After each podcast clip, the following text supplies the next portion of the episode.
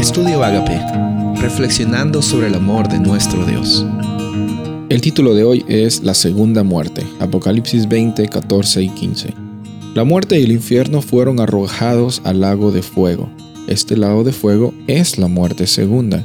Aquel cuyo nombre no estaba escrito en el libro de la vida era arrojado al lago de fuego.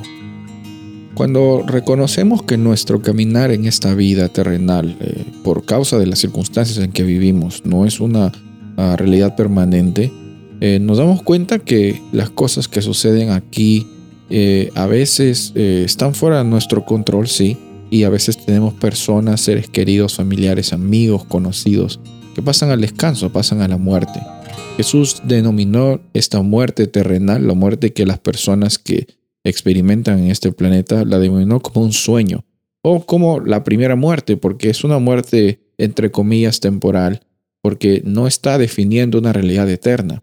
Cuando encontramos ahora este término, la segunda muerte, ya estamos hablando en un contexto de una realidad eterna.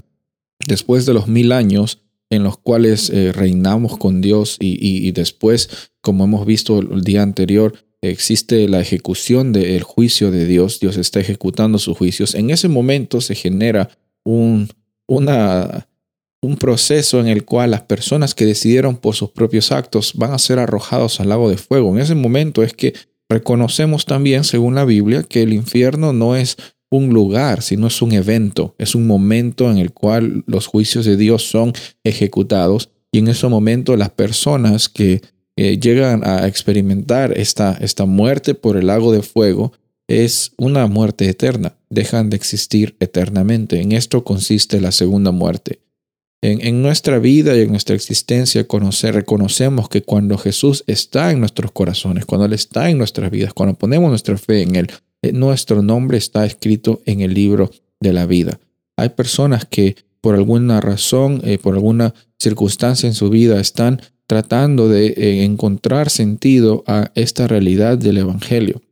Y a veces tratamos de ponerle lógica y muchas personas intentan, eh, eh, por alguna razón, poner algo de, de, su conducta como una forma en la cual ellos están recibiendo esta, esta bendición de la vida eterna. Déjame decirte algo, la segunda muerte es una realidad que sucede a las personas que se portan bien o que se portan mal. No se trata de que te portes bien o que te portes mal, de que estés o no en este eh, ausente en el libro de la vida, sino cómo es que tu experiencia ha estado conectada con la fe que tienes en Jesús, no la fe en tus propias obras, sino la fe en Jesús. Eso es lo que define nuestra realidad. Y cuando estamos en Jesús no existe una segunda muerte, que es una muerte eterna, sino existe una, una realidad de una experiencia de vida eterna.